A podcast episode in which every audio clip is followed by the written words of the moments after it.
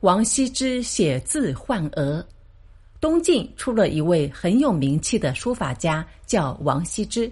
这位书法家平时不会轻易动笔，再加上性格孤傲，很多富豪就算出一千两银子也买不到他的作品。有一个小道士很想请王羲之写一本《道德经》，可又怕他不答应。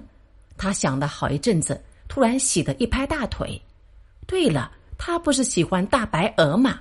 我就拿鹅去换他的字。于是小道士买回一群小鹅，细心喂养。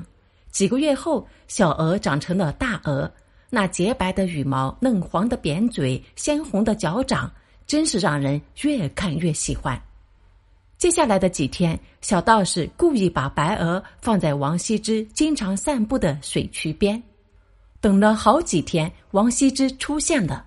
他一眼就盯住了在水中游泳的那群白衣仙子们，看得两眼发愣。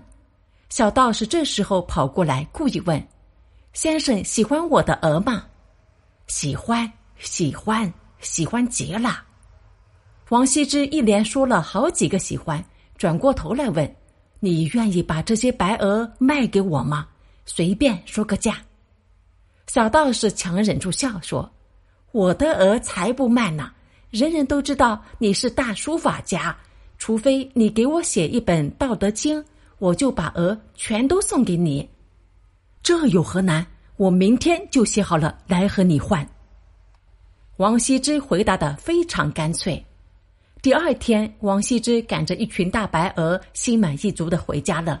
聪明的小道士也如愿以偿，得到了王羲之亲笔书写的《道德经》。